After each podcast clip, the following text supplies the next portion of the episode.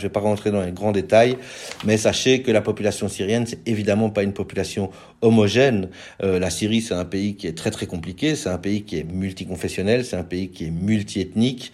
Euh, bah, en Syrie, il y a, vous avez bah, y a des Arabes bien sûr, il y a des Kurdes, euh, il y a des, il y a des sunnites, il y a des chiites, il y a des chrétiens, ou en tout cas il y avait, euh, il y a des druzes, etc., euh, etc. Donc il y a toute une série de, de communautés qui, qui, qui habitaient la Syrie. Alors maintenant il y en a de moins en moins, mais voilà. Et puis dedans, dans toutes ces petites, dans toutes ces grandes communautés, il y a une toute petite communauté qui est très très peu, euh, dont on, qu'on connaît très très mal, qui sont les dômes de Syrie. Les dômes de Syrie, grosso modo, anthropologiquement, euh, les populations d'hommes, elles ressemblent très très fortes aux populations, très très fortement aux populations roms.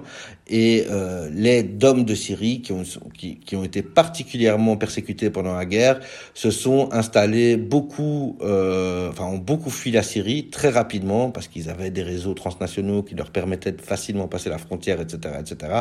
Et beaucoup se sont euh, installés euh, à Bruxelles et notamment à Anderlecht. Et aujourd'hui, à Anderlecht, euh, bah, la, la, communauté d'hommes est vraiment très très représentée, à Kuregem en particulier. Et d'ailleurs, notre cellule, la cellule relations interculturelles et primo-arrivants, eh ben, elle a été créée, bon, même si on y pensait depuis des années déjà, mais c'est vraiment la vague de c'est l'arrivée de la population euh, syrienne et en particulier de la population d'hommes qui a fait en sorte qu'on a créé cette cellule.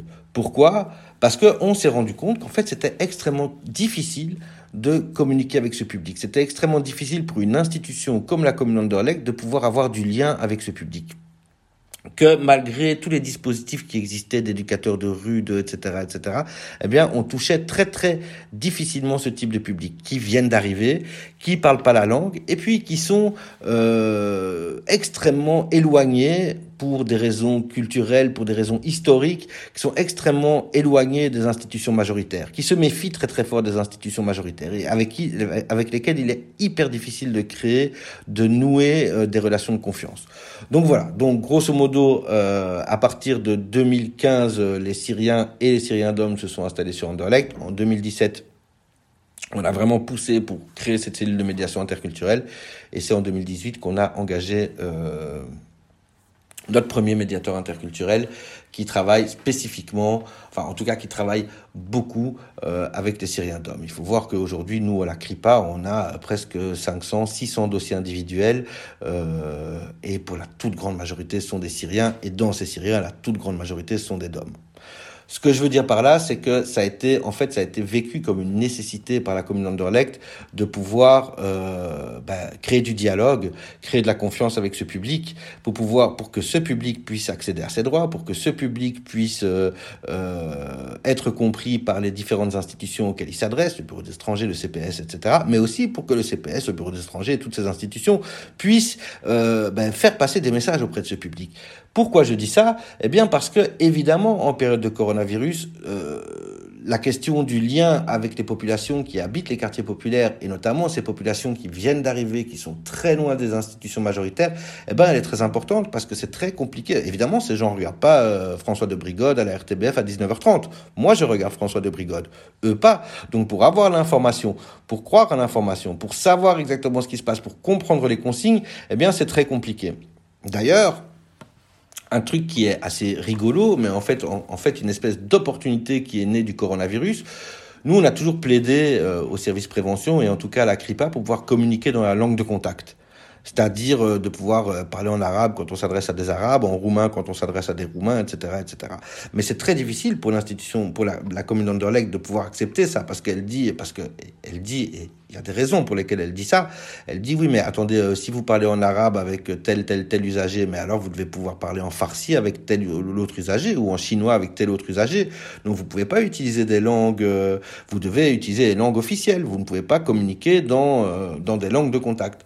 Parce que avec 125 nationalités, j'aime autant vous dire qu'il faudrait que la commune ait accès à plein, plein, plein de langues, pouvoir communiquer avec tout le monde de manière équitable et neutre et, et, je pense que voilà c'est un, point de vue qui se tient. Maintenant si on a euh, une posture plutôt pragmatique, on peut se dire que en tout cas dans le quartier de Kuregem, il y a énormément de population arabophone et de pouvoir communiquer en arabe c'est quand même un grand avantage. Donc de nouveau, pourquoi je dis ça? Eh bien parce que étrangement, donc on a toujours eu du mal à faire des flyers en arabe, des flyers en syritique, des flyers en roumain, de pouvoir parler en romanesque avec les populations roms et tout ça. Ça a toujours été compliqué. Mais étrangement, avec le coronavirus, eh ben on a eu cette opportunité-là. Parce que la première chose, enfin, on le faisait déjà, hein, mais en tout cas, quand euh, les premières consignes sont arrivées, eh bien, les SPF, les le, le fédéral lui-même a produit des affiches dans plein de langues différentes euh, en arabe, en farsi, euh, en roumain, en anglais, en espagnol, etc., etc., euh, sur ben, maintenez les distances, lavez-vous les mains, etc., etc. Et donc on voit que par le haut, finalement, par le fédéral, eh bien, une posture plus pragmatique et à cause du virus, une posture plus pragmatique dans l'institution est arrivée. Et donc maintenant, on, il est plus légitime, il est plus légitime en tout cas de pouvoir communiquer dans la langue de contact. Donc voilà, donc nous maintenant, on communique assez librement dans la langue de contact, surtout l'arabe, puisque on n'est que deux médiateurs. Hein. Enfin, il y a moi et puis deux médiateurs qui sont tous les deux arabophones euh, avec avec notre public et notamment avec les Syriens et notamment avec les Syriens d'hommes. Ça veut pas dire évidemment que les messages passent facilement, mais au moins on peut euh, on peut euh, on peut se donner les moyens d'essayer de se faire comprendre par ce public-là et de lui transmettre des messages de prudence, euh, de, de, de, de, distanciation sociale, etc., etc. Donc voilà. Alors je pense que euh, je vais m'arrêter là, hein, même si on pourrait encore parler pendant des heures du quartier de Kuregem.